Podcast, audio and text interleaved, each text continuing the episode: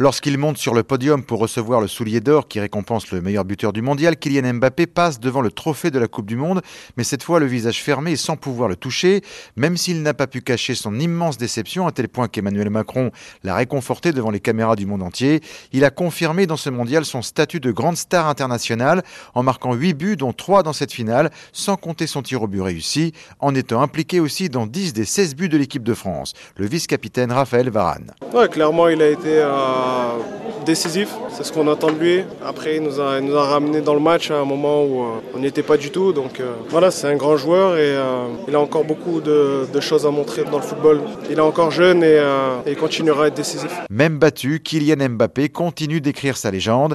Jusqu'ici, un seul joueur avait marqué un triplé en finale, l'anglais Geoffrey Hurst en 1966. Avec un total de 12 buts en Coupe du Monde, Mbappé rejoint Pelé.